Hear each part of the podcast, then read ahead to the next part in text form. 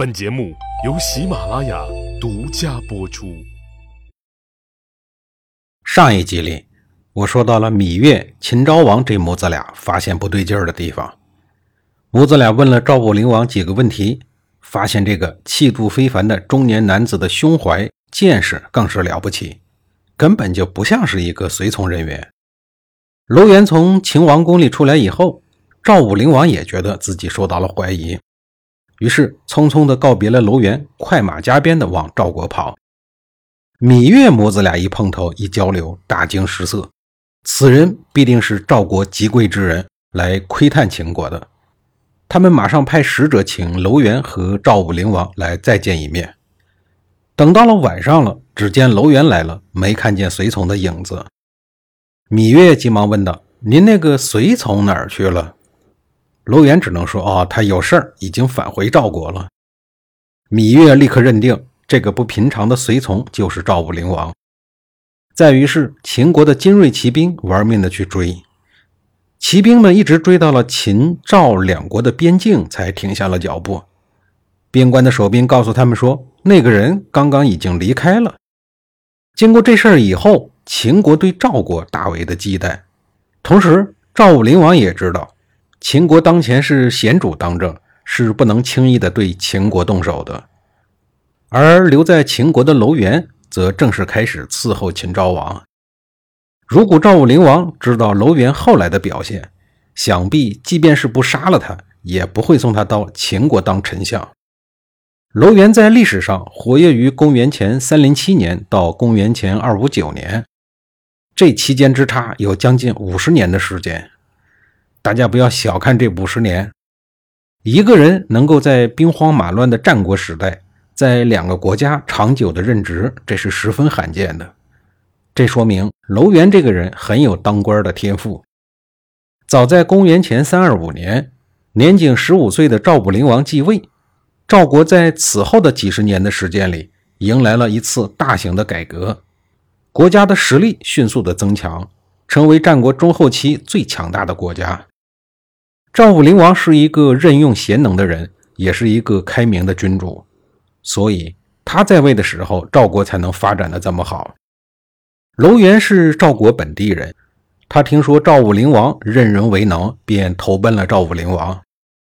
在赵武灵王那儿，他受到了重用，为赵国出谋划策，贡献智慧，工作态度那是相当的积极。由于楼元的确是一个有真材实料的人，因此赵武灵王一直很重视他。楼元在赵武灵王时期过了一段比较高调的日子。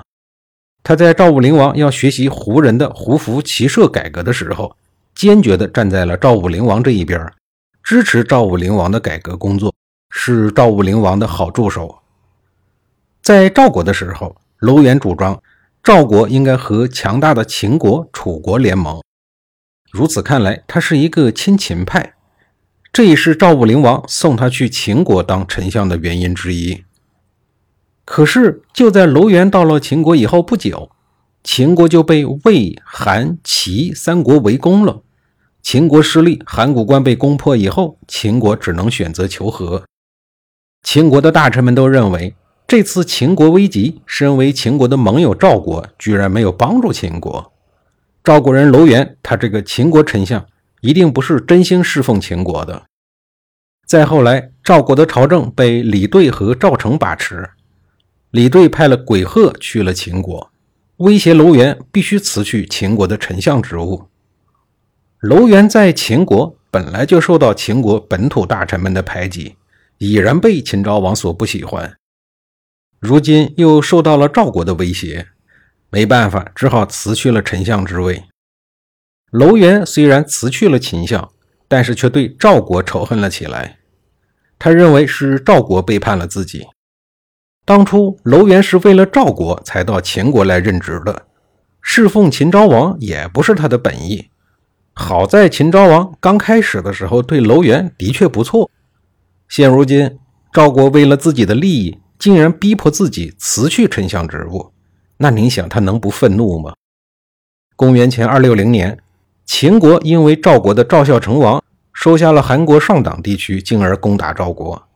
赵国没有顶住秦军的进攻，最终在长平被秦国人活埋了四十多万人。后来，楼元便去赵国游说，劝服赵孝成王主动割让土地和秦国谈和。赵孝成王听了楼元的建议，打算割让赵国的五座城池给秦国。楼元还从侧面批评了赵国对秦国不如魏、韩两国对秦国尊敬，所以秦国才会攻打赵国。楼元的做法虽然表面上看是为赵国求和于秦国，实际上他就是想让赵国屈服于秦国，使得赵国在列强面前失去威信。到了这个时期的楼元，他已经不能算是赵国的大臣了，毕竟人家来到赵国是以秦国丞相身份来的，他早就和赵国没什么情分了。赵国的于青识破了楼元想要赵国失败的诡计。说服了赵孝成王联合魏、韩对付秦国。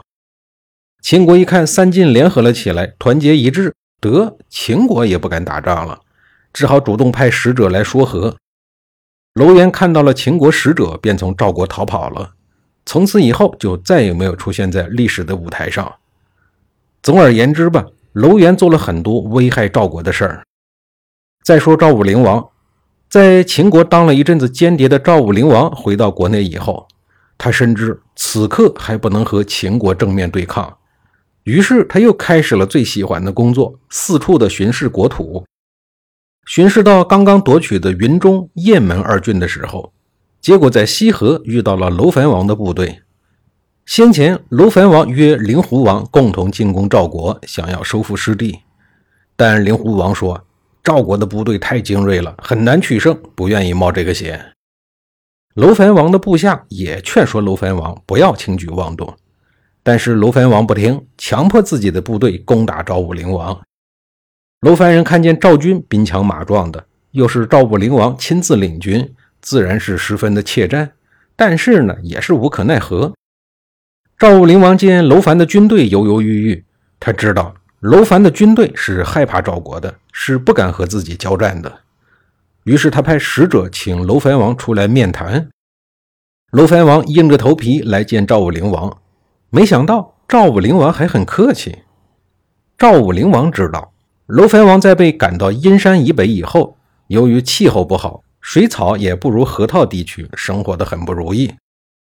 赵武灵王便允许楼烦王率领部队回到河套故地。但是呢，要服从赵国的命令，不允许再侵略赵国的边境。楼烦人也可以加到赵国的军队和政府里，赵国保证不会歧视他们。楼烦王一听，又能回到水草丰美的河套地区，而且也没什么损失，便同意了。楼烦部队里的人知道赵国骑兵的待遇很优厚，在赵国生活远胜于逐水草而居的漂泊生活。而骑马打仗又是他们非常喜欢的职业，况且此前他们的许多朋友已经在赵国的部队里服役，且过得很不错，这令他们很羡慕。于是他们也很乐意归附赵国。再于是，大量的楼烦骑士纷纷脱离了楼烦王，来到了赵武灵王的军队中。下一集里，我继续给您讲述收服了楼烦人的赵国下一步的扩张计划。